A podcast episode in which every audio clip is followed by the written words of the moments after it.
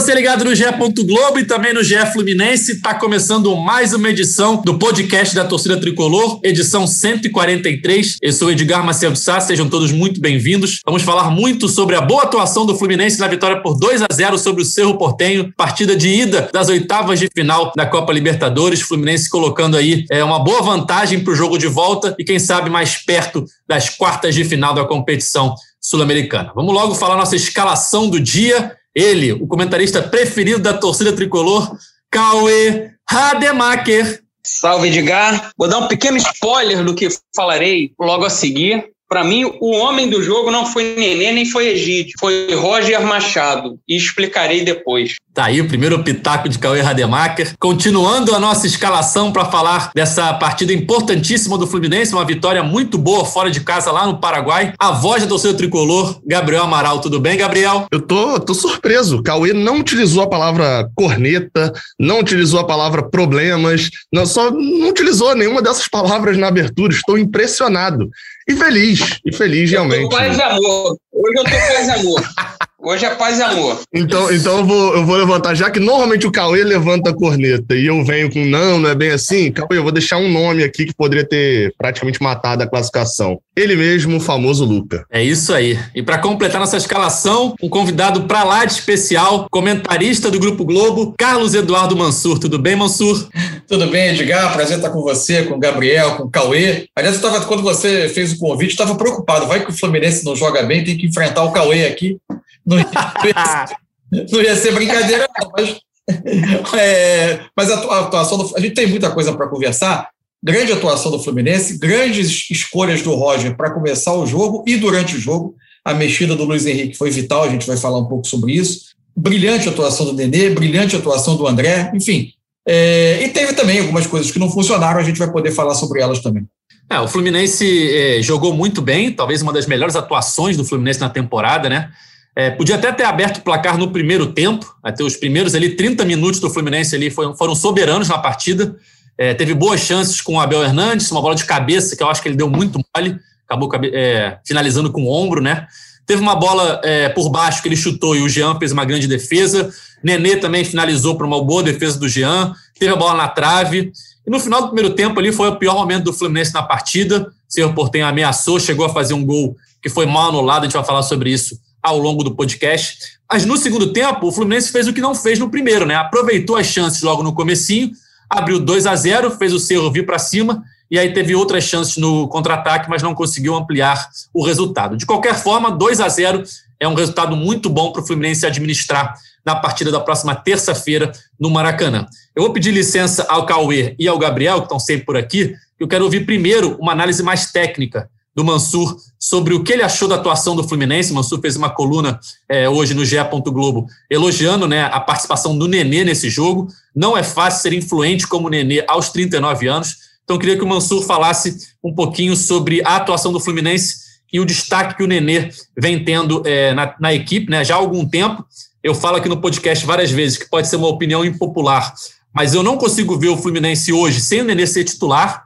A gente pode discutir algumas coisas como quanto tempo o Nenê tem que ficar em campo. Mas hoje, com o elenco que o Fluminense tem e com o que os jogadores vêm apresentando e com o que os números provam, né? Não vejo o Nenê não sendo titular desse time. O que, que você achou, Mansur, da atuação do tricolor lá em Assunção? Edgar, eu acho que essas coisas, inclusive, estão interligadas. O, o, o, que o Fluminense tem exibe de bom nos seus melhores momentos é, tem a ver com a qualidade técnica que ele tem o Fluminense é um time que tem, eu costumo dizer que ele pode ganhar qualquer jogo, porque ele costuma ser muito eficiente, onde o jogo, onde o jogo de futebol de fato se decide, que é nas duas áreas. É evidente que você tem uma, um, um meio campo que se imponha, você conseguir impor o seu modelo de jogo, você dominar o adversário, isso tudo te aproxima da vitória. Mas você precisa ser eficiente nas áreas para ganhar um jogo de futebol.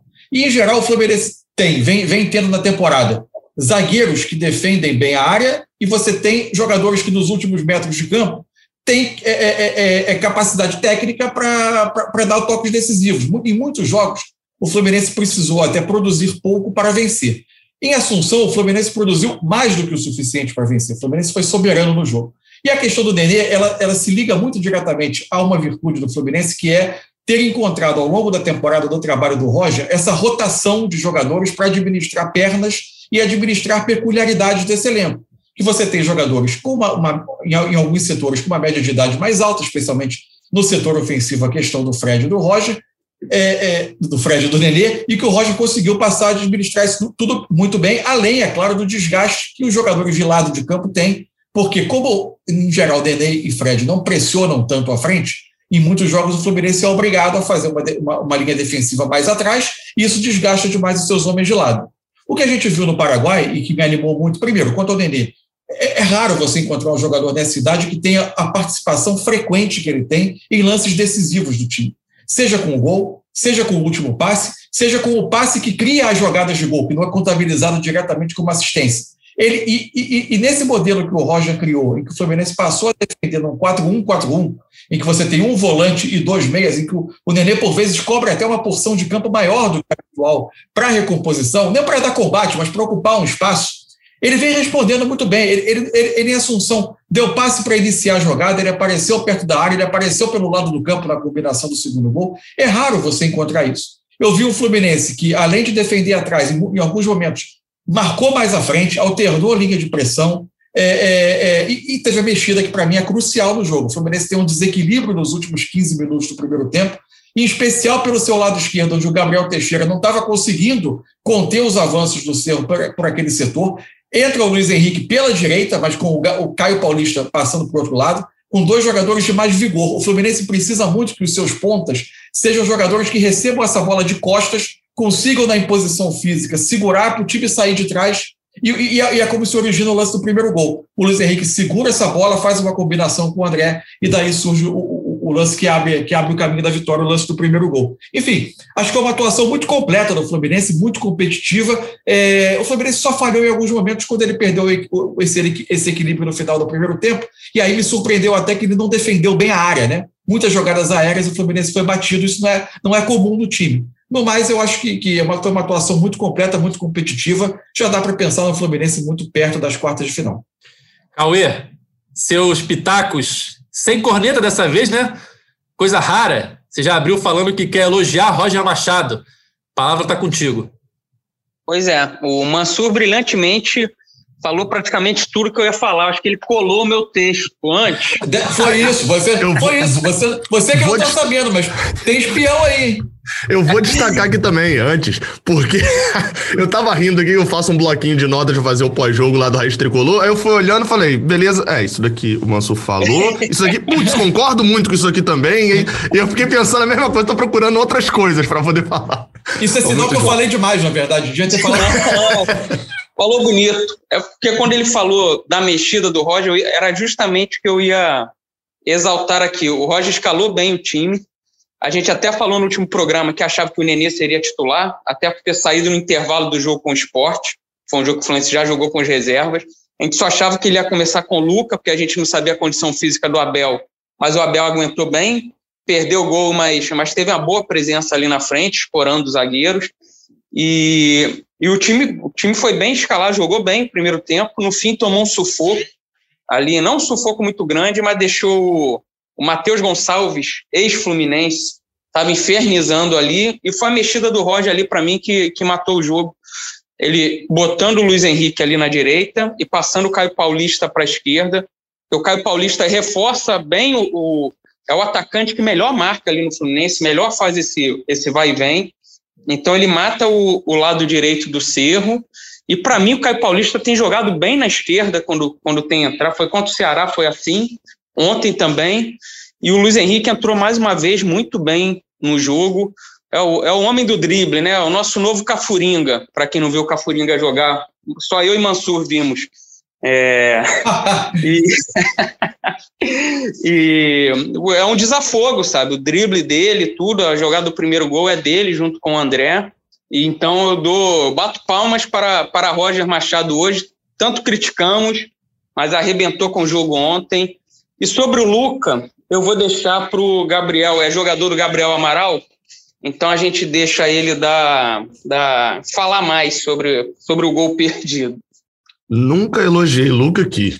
Se tem gravações, o nome disso é deepfake. Fizeram um deepfake da minha voz para poder falar de Luca aqui. Mas, é, não, concordo bastante aí que, que falaram, até, até para deixar dois pitacos também. Eu acho até que se Gabriel Teixeira fica para o segundo tempo, ele teria uma coisa que o Luiz Henrique teve, que é o espaço. Depois que o Fluminense abre 1 a 0 também, com, obviamente, com a bola de Luiz Henrique ali na, na jogada dele para o gol, Luiz Henrique passa a ter um pouco mais, aí até falando mais do sentido ofensivo do negócio, que ele não teve, teve o Cerro deu muito espaço.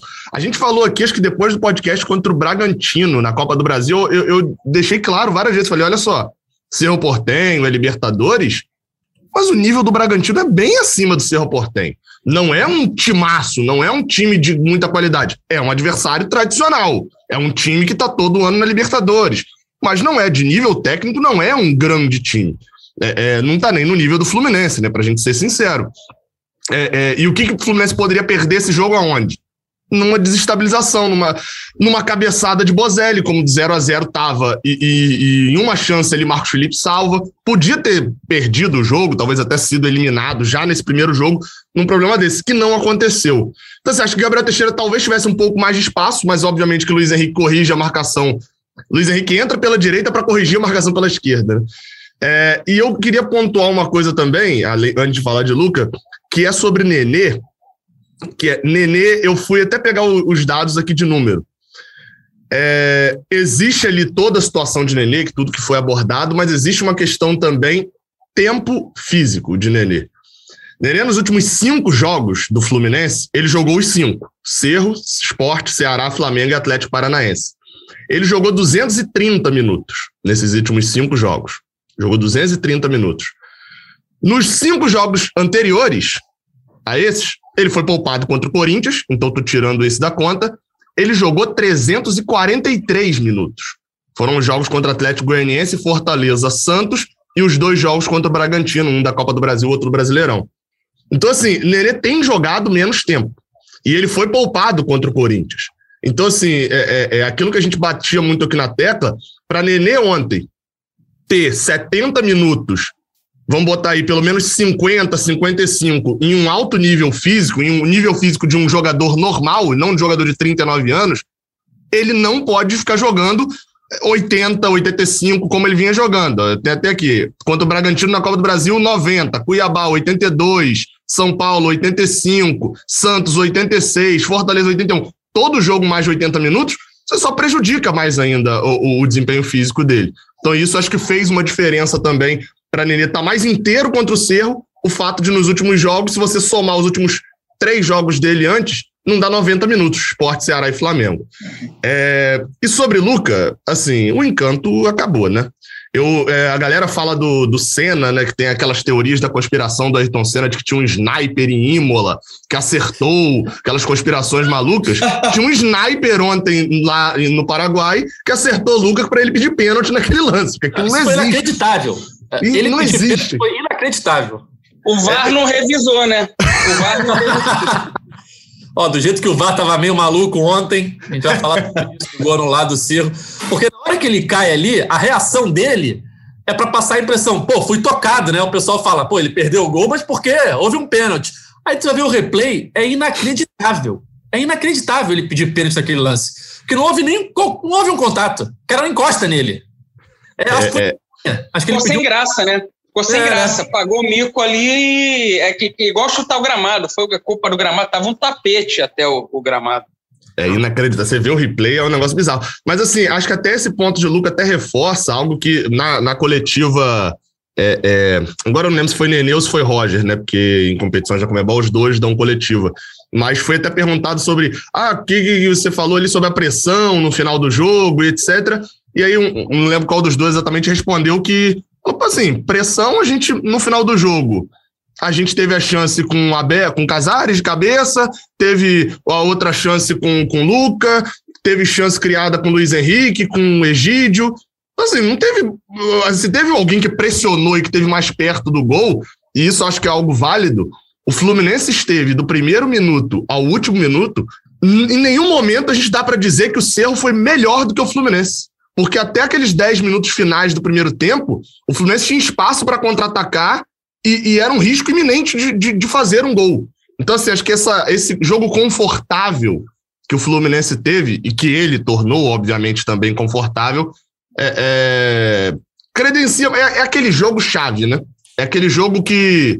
É, é o jogo contra o River Plate, parte 2, né? Que pode iniciar ali um, um novo gás para o Fluminense durante um tempo, de, de, moral mesmo, da gente, se for para as quartas de final, o Fluminense ir com uma moral que talvez foi conquistando ao longo da Libertadores, que não tinha lá no início. É, é, vencer o River lá no, no Monumental, passar como primeiro do grupo e atuação boa como essa contra o Cerro fora de casa. Edgar, eu, eu, sobre, falar, o Nenê, sobre, o Nenê, que o Gabriel falou, eu queria fazer até uma pergunta para o Mansur. Eu li o texto do Mansur sobre o jogo lá no, no blog dele, que fica no GE. Quem quiser entrar para ver, uma ótima análise do jogo, está chamado na, Obrigado, na, na, página do Fluminense. Eu queria, é, no último programa, a gente, eu falei aqui que eu acho que ficou provado que Nenê e Fred juntos é, não poderiam jogar, ainda mais jogo, jogos desse tamanho, oitava de final de Libertadores, jogos importantes do, do brasileiro. Ou seria o Fred com a, com a molecada, como foi contra o Ceará até ele se machucar, ou seria o Nenê com a molecada, mais ou menos como foi ontem. Molecada que eu digo são os outros, né? Que sem contar com Casares, Ganso juntos com o Nenê, como foi ontem. Eu acho que os dois vão render muito mais e o Nenê ontem fez para mim a melhor partida dele no, no ano. Queria saber se o Mansu concorda com isso, se é difícil mesmo escalar os dois, tirando um Cuiabá em casa, uns jogos mais assim, ou se ele acha que em jogo desse nível dá para ter os dois que eu acho que o time piora muito com os dois. Eu acho que o Fluminense com os dois, é, você vai ter algumas questões. Por exemplo, a sua capacidade de pressionar na frente é menor, ou a capacidade de você ter uma bola e que você tem que explorar a profundidade as costas da defesa talvez fique um pouco menor. Porém, eu não, eu não tiro o jogo de ontem como exemplo para esse tipo de diagnóstico, porque a minha sensação vendo o jogo, embora sejam jogadores de características diferentes, o, o Fred e o Abel Hernandes, a minha sensação é que o Abel só jogou o jogo, só iniciou o jogo pela crise de camisas 9 que o Fluminense tinha para se preparar, porque ele também não estava 100%. Ele não foi um jogador de uma mobilidade é, imensamente maior do que o Fred oferece. É, então, é, eu, eu acho que é, o Fluminense pode ter, desde que ele consiga seguir com a sua rotação é, e com, a sua, com o seu gerenciamento de minutos dos jogadores, eu acho que dá para jogar sim Nenê e Fred com essa sustentação dos jogadores de lado, com a sustentação que o Iago dá por trás, com mais um, um, volante que seja, seja o Martinelli, seja o André, que foi excelente ontem, eu acho que o Fluminense consegue sim é, é ser equilibrado. Não vão jogar os dois os 90 minutos, e a gente vai ter o, o que o Roger foi sinalizando desde o início da temporada. Quantos jogos o Fluminense fez em que os quatro homens de frente foram substituídos, todos eles? Eu arriscaria dizer que são 80, 85% dos jogos. Por quê? Porque são dois jogadores que, pela idade, se, se, é, se desgastam e obrigam um desgaste maior dos homens de lado. Então, é, o, o, que aconte... a grande mudança para mim é que, quando chegaram esses reforços, aos poucos o Roger foi observando e ganhando confiança para a utilização desses jogadores.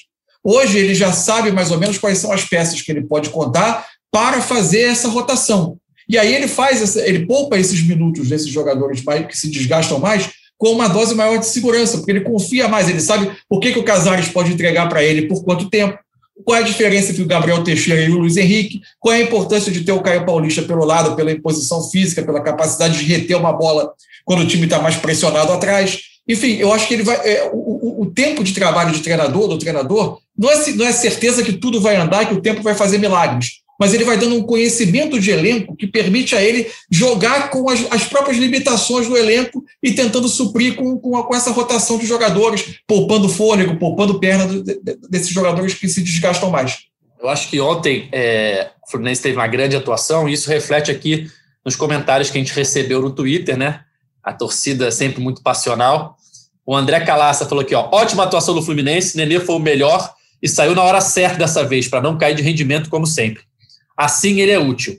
Agora, o gol que o Luca Gol perdeu é inadmissível. Até o nosso Cauê Rademacher faria. Olha! Faria. Esse aí deve ter me visto jogar lá no futebol de salão do, do Fluminense. Era só chapada no canto. Aí, ó. O Renato Silva falou mais ou menos o que vocês vinham debatendo aqui sobre Nenê e Fred. Jogou como Fluminense hoje. Está claro que não precisamos jogar com a bunda na nossa área para ganharmos os jogos. Melhor partida em muito tempo. Está claro também que não tem como ser competitivo com dois veteranos juntos, nesse, nesse assunto aí de, de Luca e Fred. É... Oi, Edgar. Pode falar, só, Gabriel. Só para pontuar, assim, aí, até para a gente não ser é, é, a gente aqui, eu digo, nesse momento não estou falando da gente aqui no podcast, falando da gente torcida, né? O Fluminense está nessa, nessas oitavas de final porque se classificou, né, vencendo o River Plate no Monumental de Nunes, né? Nenê e Fred jogaram juntos contra o River. Então, assim, é, é muito o que o Mansur falou, né? É, é... E que eu sou muito adepto também, de você não ter uma escalação fechada. O Fluminense, quem tem escalação fechada, 11 titulares, e, e, vai mandar no jogo, é o time que tem o melhor elenco técnico. O Fluminense não tem, tem melhor do que alguns times. Contra esses times, aí vê, funciona, Nenê e Fred? Pode funcionar em algumas situações.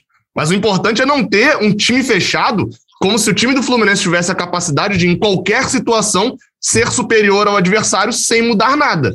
É, é, ontem contra o Cerro, por exemplo, talvez com o Fred em campo, a chance que Abel Hernandes teve no início do jogo, 1 a 0 Fluminense. E a gente teria um espaço significativo, o jogo seria outro. É, é, então, assim, eu não sou nem tanto ao preto, nem tanto ao branco nessa situação. Não vejo como uma diferença tão simples de não pode ter Fred junto com o Nenê. Acho que tem o fator ali do, do tempo que o Nenê jogou, da, da disposição que ele teve a mais, que por sinal o Abel Hernandes teve a menos, é, é, eu não sei se foi só impressão minha, mas deu a impressão de que Abel Hernandes não estava 100%.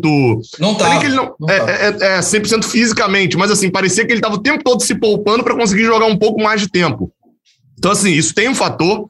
É, é, é e, e, acredito eu que o Fluminense tem jogadores, aí vem aquela parte boa, que até tem o tópico André, né, imagino que a gente vai comentar também, que é o Fluminense tem hoje. Vou até tirar João Neto, vou considerar João Neto ainda na base tem quatro centroavantes que vão entregar modos diferentes de você jogar. Você tem Fred, você tem Abel Hernandes, tem John Kennedy e tem Luca. Esqueceu? E Bobadilha, Bobadilha, Bobadilha, Bobadilha, Bobadilha. Então tem cinco, tem cinco. Eu esqueci de Bobadilha que tá lesionado. Então tira Luca. Não, não tem Luca ainda não. Tira Luca, tira Luca. Não precisa ah, nem contar. A, a, boa atuação coletiva de ontem foi uma, uma reflexão de várias boas atuações individuais, né? É, teve vários jogadores ontem que se destacaram, não foi só o Nenê. Né? É, o Marcos Felipe foi seguro nas vezes que foi é, exigido, os laterais foram bem, o André jogou muito bem, e a gente sempre lembra que o André só estava titular ali por uma sequência de fatores, né? Foram acontecendo. Era para ele estar no Botafogo ou no CRB, que o, o é. departamento de futebol queria emprestar. É, é, a gente lembra que o, o Wellington não foi tão bem em algumas ocasiões, o Hudson se machucou, e acabou que o André, que era talvez a terceira ou quarta opção, é, subiu nessa escadinha aí ao longo do dia a dia, dos treinos, foi se destacando, foi ganhando chances, e aí chegou no momento assim, de um jogo importantíssimo, com um dos principais jogadores do Fluminense suspenso, né, que é o Martinelli, o André foi titular e jogou muito bem. A gente já falou também do Luiz Henrique, que entrou no segundo tempo muito bem. É, aquela partida que ele ficou é, fora da lista de relacionados fez bem para ele. Ele está voltando a jogar bem quando acionado participou ativamente do primeiro gol do Fluminense. Caio Paulista, mais uma vez, uma boa atuação, é, deu as duas assistências né, do jogo. Mas, apesar de várias boas atuações, da vitória do Fluminense, dos gols que o Fluminense perdeu, não tem como a gente não falar do erro é, no gol anulado do Cerro Portenho. É, talvez, pelo menos dos, dos, erros de VAR que eu tenho conhecimento, não vi todos no mundo, né? Mas dos erros de VAR que eu já vi ao longo dessa, desses, desses anos que o VAR vem sendo utilizado, é o erro mais bizarro que eu já vi. É, a gente já viu o erro de. A gente pode de, debater de situações de interpretação. Ah, eu acho que não foi pênalti, o juiz achou que foi pênalti, mas já vimos erros de o VAR não estar funcionando, né? Mas um erro como esse, né, que a gente estava vendo aqui um pouquinho antes de começar a gravar, eu nunca tinha visto. Só para contextualizar, ontem, é, no jogo do Fluminense Cerro Portenho, o Cerro abriu o placar no final do primeiro tempo com o um gol do Bozelli um lance, é, um cruzamento, houve um desvio, a bola sobrou, ele dividiu com o Marcos Felipe e fez o gol. Durante o jogo, a gente ficou assim, em dúvida sobre o que havia sido marcado, porque a, a primeira imagem que a gente via ali era se o Bozelli e o Lucas Claro, quem estava na frente, parecia ser um lance muito ajustado, mas o Bandeirinha, ele levanta a bandeira antes da conclusão do Bozelli e o juiz apita meio que junto com o Bozelli fazendo o gol. Então houve uma, uma dúvida, por quê? Logo depois do lance, quando começaram a sair os, os prints, né, os frames da jogada, surgiu o Samuel Xavier na lateral direita dando condição. Ninguém tinha visto no primeiro momento o Samuel Xavier. E surgiu ele ali dando condição numa, num lance que claramente o Bozelli estaria em posição legal. Aí o que a gente pensou? Se o Samuel Xavier dava condição, então o VAR não pôde analisar porque o Bandeirinha levantou a bandeira e o juiz apitou antes da bola entrar.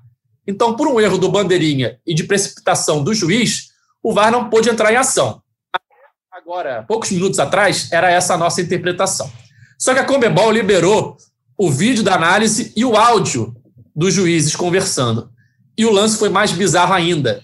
Houve análise do VAR e eles não viram o Samuel Xavier dando condição. A linha foi marcada do Lucas Claro com o Bozelli e o Bozelli estava à frente do Lucas Claro.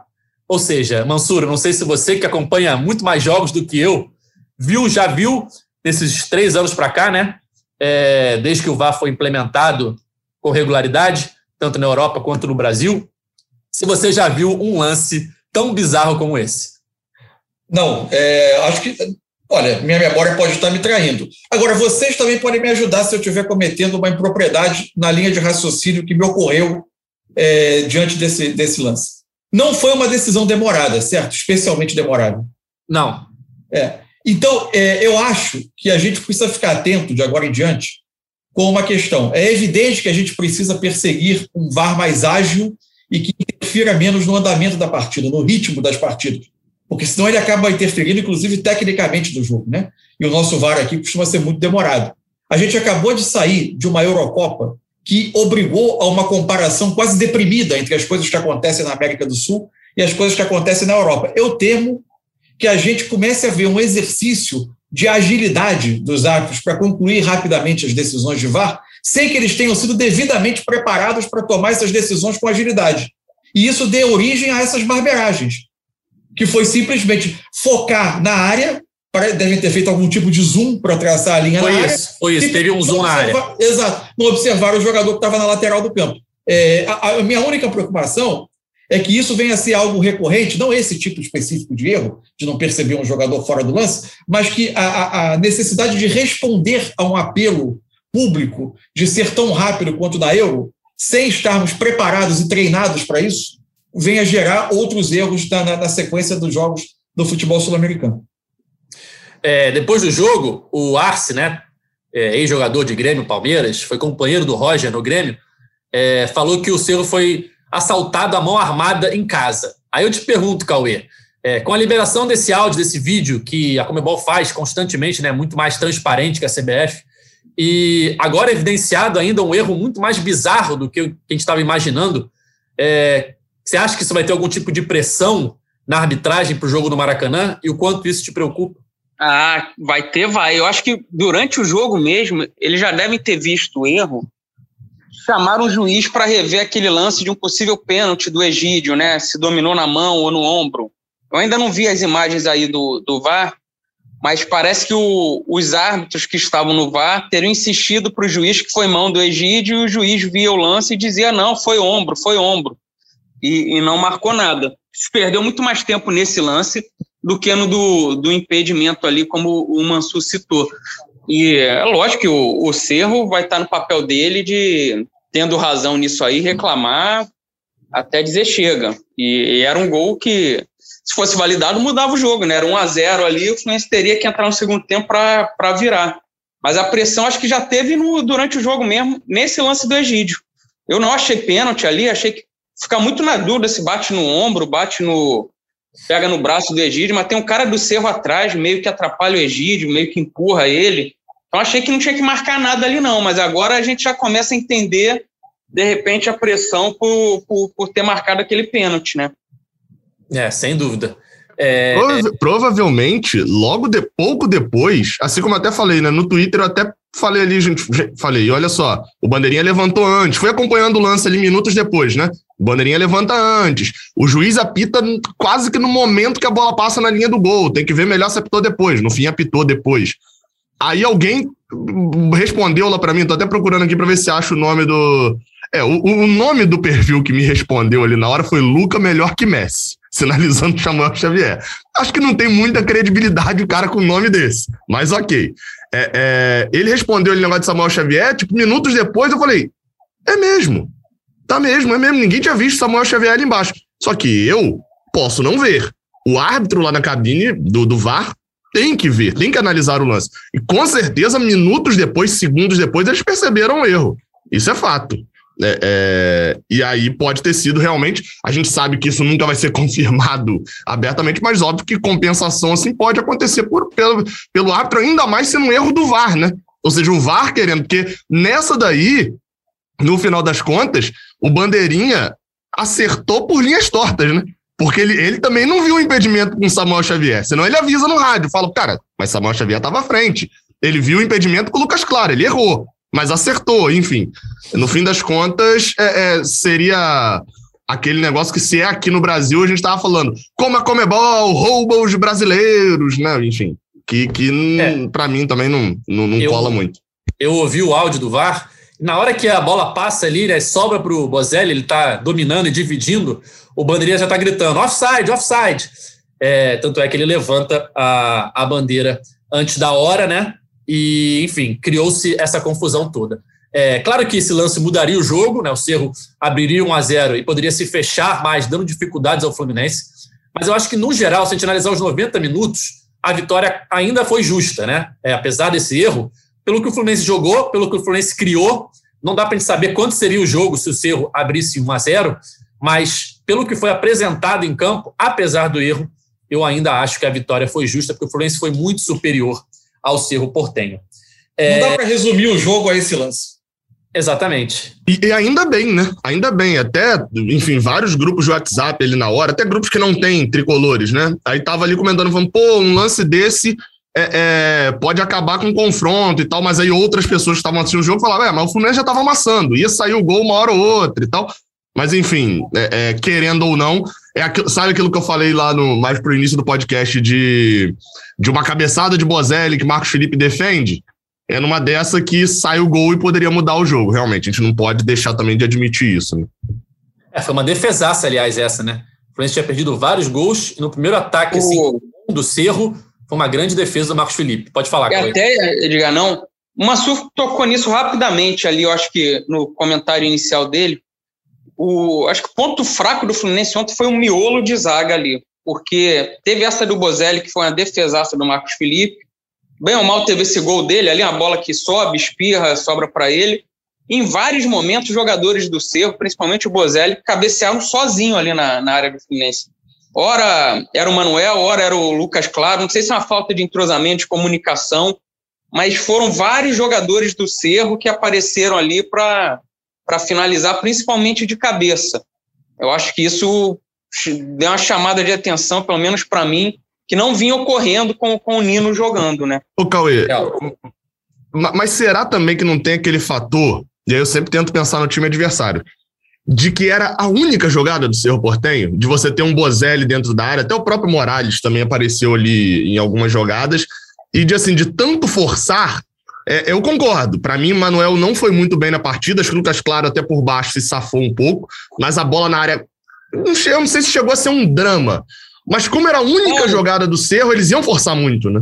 Sim, não foi drama, não. Tanto que eles começaram a forçar isso no primeiro tempo, com o Matheus Gonçalves ali pela, pela direita.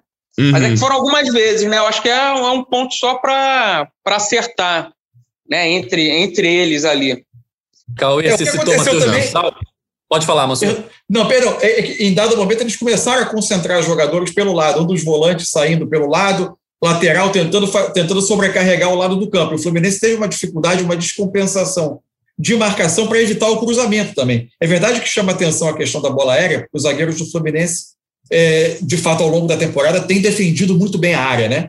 O Fluminense tem, tem, tem levado vantagem mas é, houve um momento de descompensação, sim. Tem algo que acontece, por vezes, no, na, na, marcação do Fluminense, que é o lateral sair na marcação do lado e se gerar um espaço grande entre ele e zagueiro. O André foi muito bem nessa cobertura em muitos momentos do jogo. O André é um jogador que, além dessa proteção à área, tem essa noção de compensar a linha defensiva e talvez ele, não, ele, ele tenha uma diferença do, do Martinelli, que para mim é um jogador de mais, além do combate, o Martinelli tem bom passe, boa saída, mas o André se destaca para mim em outra coisa, que é na capacidade também de chegar ao ataque, né, de chegar para ser um homem, ou, ou para finalizar, ou para dar um passe mais perto da área, ele participa daquela combinação com, com o Luiz Henrique no primeiro gol, enfim, a atuação dele foi de altíssimo nível.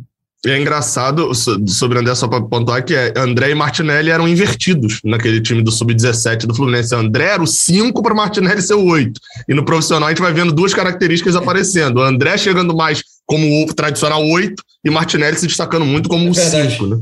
Verdade. Cauê, você citou o Matheus Gonçalves. Quando saiu a escalação ali, você viu Matheus Gonçalves e Aquino titulares. Bateu aquele medinho da lei do ex, desses dois jogadores que passaram pelo Fluminense sem grande destaque? Ah, com certeza. Ainda mais o Matheus Gonçalves, que já, já andou já dando umas né? infernizadas, né? No, pelo Ceará, no, no, Fluminense. Eu, quando eu vi que ele. Eu, eu, eu tinha esquecido que ele que ele estava no, no, no Cerro. Eu vi a primeira fase do Cerro contra o Atlético Mineiro e tinha esquecido. E ele estava é, ensaboado ali no primeiro tempo, né? Mas no segundo o Caio Paulista ajudou bem ali. É, queria ler mais algumas é, tuitadas aqui que mandaram para gente. O Olivier Gomes. Os únicos defeitos foram as trapalhadas da zaga, justamente o que vocês estavam falando. O time do Cerro não é tão bom. E dava para ter feito mais uns dois. Não entendi o porquê do Roger segurar tanto a entrada do Kaique. O Caio já estava muito cansado. Enfim, que venham mais um bom jogo nos próximos desafios. Marco Aurélio, partida excelente do Flusão. Assistências do Caio Paulista, gol do Egídio, sinais do além. A proposta do Barcelona tirou a concentração do Luca na pequena área. Ele brincou no podcast passado que Barcelona e Manchester City estavam atrás do Luca já depois dos dois gols. É, o Gabriel Flu 52. A recomposição do time foi ótima contra o Cerro, contra o Ceará, perdão. O Ceará, será que era contra o esporte que ele estava falando? Mas enfim. A recomposição do time foi ótima contra o Ceará e hoje teve falhas no final do segundo tempo. Acho que a velocidade do Nino fez falta nesse sentido. Mesmo assim, é para aplaudir de pé o trabalho do clube. Ouviu, Cauê Rademacher? Aplaudir de pé, sem corneta. Ah, aí é um exagero do, do amigo internauta. Tá eufórico, né? Tá eufórico ainda. É. Agora eu quero ler uma pergunta do Rafael Cardoso para vocês. O elenco de hoje é melhor ou mais encorpado do que o de 2008? É o melhor elenco de todas as Libertadores do Fluminense? Eu acho não. que não. Não, 2012. Não. O, o, o, elenco de 2008 não era isso tudo, não. A, a galera se esquece. Não, não, o elenco, o elenco. Quando você pega o time reserva, era todo jogo entrando Maurício, era Verdade. quase todo jogo entrando isso. Era Maurício, aí Dodô, que era o cara que ia pro banco. Mas o, o Fluminense foi pra final da Libertadores com perigo de titular. Então, e o reserva era Maurício. Então, não era, oh meu Deus. Quem era o lateral direito reserva daquele time? Carlinhos campeão da Copa do Brasil em 2007. Então, então, e não era o Carlinhos da esquerda, era o Carlinhos da direita. Então, assim, não era 2012, aquele elenco. 2012 era mais farto, né? 2012 Sim, aí o melhor elenco, para mim, disparada, é. é o de, do, de 2012, de nome e até de bola, né? O problema foram as lesões. É, muitas lesões, né? O Fluminense enfrenta o Boca Juniors naquela eliminação é, no Newton Santos, sem Fred, sem, sem Deco é, com o Wellington nem entrando no segundo tempo, voltando de lesão, o único titular do quarteto principal era o Thiago Neves. É, e é justamente o cara que em 2012 era o mais coadjuvante dos, dos personagens principais. Né? Sim, é, e aquela Libertadores 2012, é, da chave do Fluminense, o Fluminense era o mais forte ali para chegar na final, acaba sendo eliminado pelo Boca, que chega na final, né? Fluminense... E que era da própria chave. É, é. O, o, Boca elimina o Fluminense, o Fluminense com o time C praticamente, né? Jogando a parte ofensiva. E o Boca chega na final, mas não é páreo para o Corinthians. E do outro lado, os melhores times eram o Corinthians e o Vasco, se enfrentaram e o Corinthians levou a melhor tinha naquele... O Santos, tinha o Santos do Neymar também, que o Corinthians ganha Neymar também. final. É, Santos, Corinthians e Vasco de um lado, e do outro lado era o Fluminense para chegar na final. Só que aí acaba sofrendo com muitas lesões e é eliminado pelo Boca Juniors naquele finalzinho, né? Dava para levar para os pênaltis, estava 1 a 0 gol do Carleto de falta. E no último. Você minuto... vai puxar esse assunto aqui mesmo, Edgar? A galera feliz. 2 a 0 contra o Cerro. Olha aí o Depois eu sou Ranzinhas, hein? Temos que contextualizar é, as informações. É, Para a gente chegar aqui no final do nosso podcast, falar um pouquinho de Fluminense e Grêmio, sábado, 9 horas no Maracanã. Próximo desafio do Fluminense no Campeonato Brasileiro, aí entre os dois jogos contra o Cerro é, é jogo para poupar um ou outro jogador devido a esse placar? Não precisa poupar? O que, que vocês fariam, Cauê? É jogo para Ganso, Casares, Wellington, David Braz, Danilo Barcelos e companhia. É jogo para não ver? É para a gente não assistir o jogo? Agora, falando sério, de repente, eu acho que o Nenê E também os ponteiros ali, Caio Paulista, que se destaca muito, o além do Caio Paulista, Gabriel Teixeira, de repente. Ô, ô Cauê, é, é, tem um ponto também que é, eu não teria tanta certeza, e aí eu tô pegando o próprio histórico de Roger Machado no Fluminense, nesses longos quatro meses, de que o Wellington vai continuar recebendo muita chance, não. O Fluminense agora vai ter, né? Teve a, a, a reposição, a volta, né? De Wallace, que estava na, na seleção olímpica, né? Mas, enfim, só treinando. Já, já enfim, já é sabido de que deve ser incorporado a, ao elenco principal. E assim como ele fez com o próprio Wellington, como ele fez com o Luca lá atrás, de dar chances o jogador não render, dar chances o jogador não render, ele vem para o banco, dá chance não rende. Eu não duvidaria de Wallace, no mínimo, relacionado para o jogo contra o Grêmio, não. É, é, assim, talvez o Wellington ainda receba uma chance poupando ali Martinelli deve estar de volta. Não acredito que ele vá poupar, por exemplo, deve colocar Martinelli e André para poder ter Martinelli e Iago no jogo contra o Cerro da, do meio da semana que vem e tal.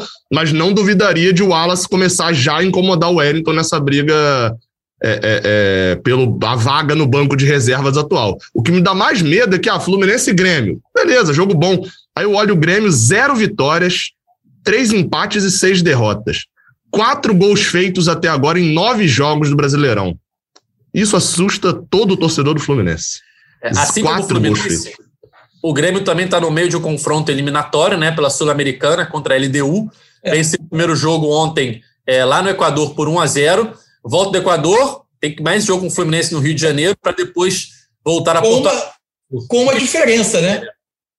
Com uma diferença. Eu acho que a urgência do Grêmio no momento está no. Ah, o Grêmio tem essa questão das Copas, o Filipão conhecido pela, pela, pela sua capacidade de, de, de bem mata-matas e tal, mas a urgência do Grêmio agora está no Campeonato Brasileiro. Teve, jogador, teve alguns jogadores do elenco que, por questões, inclusive físicas, de recuperação física, não foram ao, ao, ao Equador para o jogo com a LDU. Então, é, eu acho que o Fluminense precisa esperar, perdão, precisa esperar um Grêmio com muito, muito voltado para esse jogo, porque é insustentável a situação que ele, que ele vive no Campeonato Brasileiro. Eu acho que a, a gente vai precisar se acostumar, especialmente agora nesse período em que as competições vão, vão conviver, é, em ter variações de time sem que elas signifiquem titulares e reservas. Então você pode ter alguns momentos de Martinelli, alguns momentos de André, ou, ou, os dois juntos nesse jogo, porque o Martinelli não jogou o outro e você descansa o Iago. É, você tem Luiz Henrique, você, você 45 minutos de Luiz Henrique, 45 minutos de, de, Gabriel Teixeira, ou você ter um pouco de Fred, um pouco de Abel Hernandes, e você ir administrando os minutos tanto nesse jogo quanto no jogo com o Cerro, que é um jogo que pode também oferecer ao Fluminense, de repente, após 45 minutos de Maracanã, uma certeza de classificação e você conseguir também variar minutos dos jogadores. Eu acho que a, a, é aquilo que eu falava. O grande ganho do Fluminense é que o Roger está conseguindo fazer essa dosagem, sabendo melhor com quem ele pode contar e por quanto tempo. É, ser hábil nisso vai ser vital nessa maratona. Última pergunta para encerrar. Fred, você já colocaria em campo contra o Grêmio ou segura, segura para terça-feira, Cauê? Ah, cara, eu não sei, eu realmente não sei responder, porque eu não sei a condição dele se ele pode jogar ou não. Ele viajou, não ficou nem no banco. Não sei se viajou só para dar um, um, apoio moral como líder, capitão do time, ídolo. É, mas se, se ele já tiver recuperado, eu colocaria já com o Grêmio, porque o Fred, sempre que volta de lesão, leva um tempinho para pegar no tranco ali, né? Era assim, foi assim a vida inteira. Ainda mais agora com, com a idade. Concorda, Gabriel? É, de repente, é, é, talvez não direto como titular, né? Eu, eu acho que foi muito a viagem do, do, do ídolo do que a viagem do, do jogador, Fred, nessa terça-feira. Mas acho que, de repente, talvez não como titular, talvez tentando ali, enfim, montando uma estratégia contra o Grêmio. Você tem John Kennedy também, que está quatro meses parado, né? Tá desde abril sem jogar. Talvez também precise Pode ser que uma hora seja útil na, nessa caminhada e é bom você já ter ele com ritmo de jogo, é, não tendo aí jogos seguidos do Sub-23 para ele jogar. Acho que seria seria útil também dar uma rodagem para John Kennedy. Vamos ver, né? Assim, eu tô muito, tô muito ansioso para ter todos os atacantes recuperados e saber quem vai sobrar. Porque Roger vinha colocando Abel e Bobadilha no banco com Fred titular, né? Relacionando os três. Com John Kennedy, com essa valorização de Luca, dois vão ter que rodar. Então eu tô, tô bem curioso para saber quem vai rodar, mas se Fred tiver perfeito fisicamente, não, não veria problema dele jogar alguns minutos contra o Grêmio, não. É isso, galera. Chegamos ao fim da edição 143 do podcast Chefe Fluminense. Carlos Eduardo Mansur, meu amigo, muito obrigado mais uma vez pela sua participação, comentários precisos. Valeu, Edgar, obrigado, o prazer foi meu, papo ótimo é, com você, com o Gabriel, com o Cauê, quando, quando, quando precisar é convocação. É, chama, eu tô aqui. Você é pé quente, a gente marcou antes do jogo. Isso, isso aí. Valeu, Gabriel, valeu, Cauê. Valeu, Edgar. A gente volta aí segunda-feira ou na quarta-feira é, porque ele já, já. O chinelinho tá institucionalizado é, tá mesmo. Pular, é, é. Eu fiquei aqui segunda ou quarta, mas não tá marcado, enfim, né? Estamos segunda-feira. segunda-feira também. Valeu, valeu. Voltamos segunda-feira para falar tudo sobre Fluminense e Grêmio, que se enfrentam sábado, 9 horas no Maracanã, e esquentar a partida entre Fluminense e Cerro Portenho, jogo de volta das oitavas de final da Copa Libertadores. Nosso podcast está nas principais plataformas de áudio só procurar lá por GE Fluminense, está aqui sempre nos dias seguintes aos Jogos do Tricolor e de vez em quando com um entrevistado especial. Esse podcast tem a edição de Juliana Sá, a coordenação de Rafael Barros e a gerência de André Amaral. Valeu, galera, até a próxima. Tchau! O Austin pra bola, o Austin de pé direito!